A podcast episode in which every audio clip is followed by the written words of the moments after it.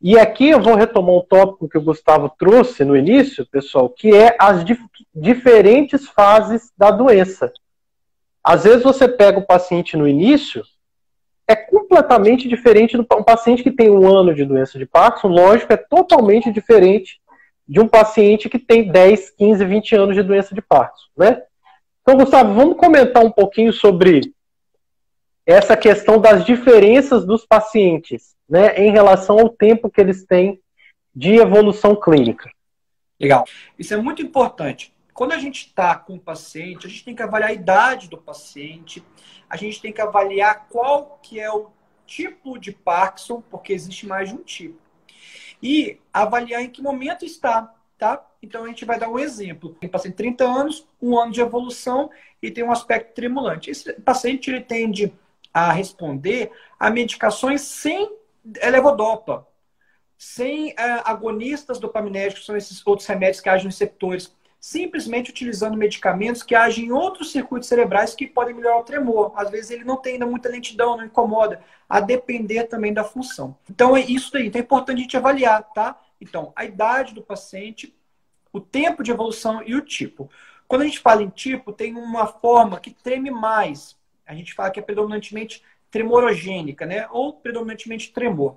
Existe uma forma rígido-acinética, que é o paciente que não treme ou treme muito pouco. Ele é mais duro, rígido e lento. Ao longo da evolução, eles podem convergir essas formas, tá? Mas existem pacientes que não tremem, com dor de Parkinson não tremem nada, né? Eles podem responder muito mal ao tratamento, ou então responder de forma diferente do paciente que treme mais, tá? Existe uma, um terceiro tipo, que é um paciente que tende a ter quedas é, e mais alteração de marcha. Cair logo no início não é muito comum na doença de Parkinson, mas existe uma forma que tem mais alteração de marcha precoce na doença de Parkinson. Mas, de maneira geral, para a gente entender que existe uma forma que treme e outra que não treme. Isso é suficiente. Da mesma forma, a gente falou paciente jovem, a gente tem um paciente que é o oposto, que tem 80 anos e pode ser que começou a doença agora ou então começou há 10 anos. Esse paciente ele não vai ter o mesmo tratamento do outro paciente. Não. Primeiro, muitos medicamentos que são usados no jovem, eles podem ter efeitos colaterais indesejados ou limitantes. Às vezes efeitos colaterais no corpo, mas às vezes efeitos colaterais como de alteração da cognição, confusão mental, que são totalmente indesejados para um paciente que já tem uma doença que compromete muito a função diária. Gustavo já trouxe já dois pontos, que é o primeiro de acordo com o sintoma, se treme mais se é mais lento e rígido. E o segundo, que é em relação à idade. Pessoal, um paciente que começa o Parkinson antes dos 50 anos é totalmente diferente de um paciente que começa numa faixa etária de 70, 80. Por quê?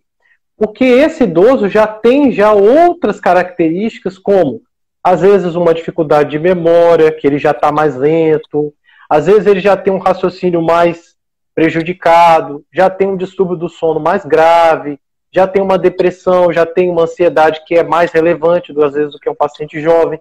E isso tudo a gente vai considerar quando estiver tratando o paciente. Por esse motivo que nenhum paciente é igual ao outro, mais uma vez, né?